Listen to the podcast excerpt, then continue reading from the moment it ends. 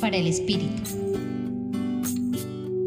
En el Evangelio de hoy llama la atención las respuestas a las preguntas de Jesús. La primera respuesta de los discípulos es un conocimiento que viene de los humanos. Nosotros también tenemos ese tipo de conocimiento sobre Jesús a través de la catequesis, de la predicación, de los libros, etc.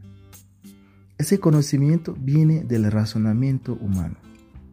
La segunda respuesta de Pedro va más allá de ese primer conocimiento, el cual es un conocimiento de Jesús a nivel del corazón, un conocimiento interno que nace del encuentro con Jesús. Ese conocimiento es una gracia del Padre, no es una obra humana.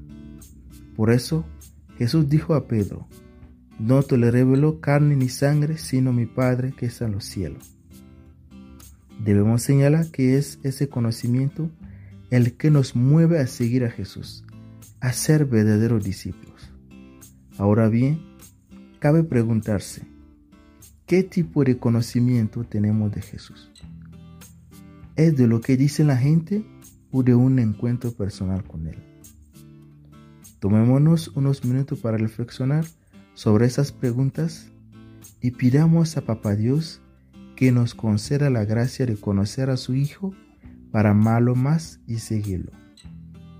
Hoy te acompaño Eli Llora, jesuita de Telogaro San Francisco Javier.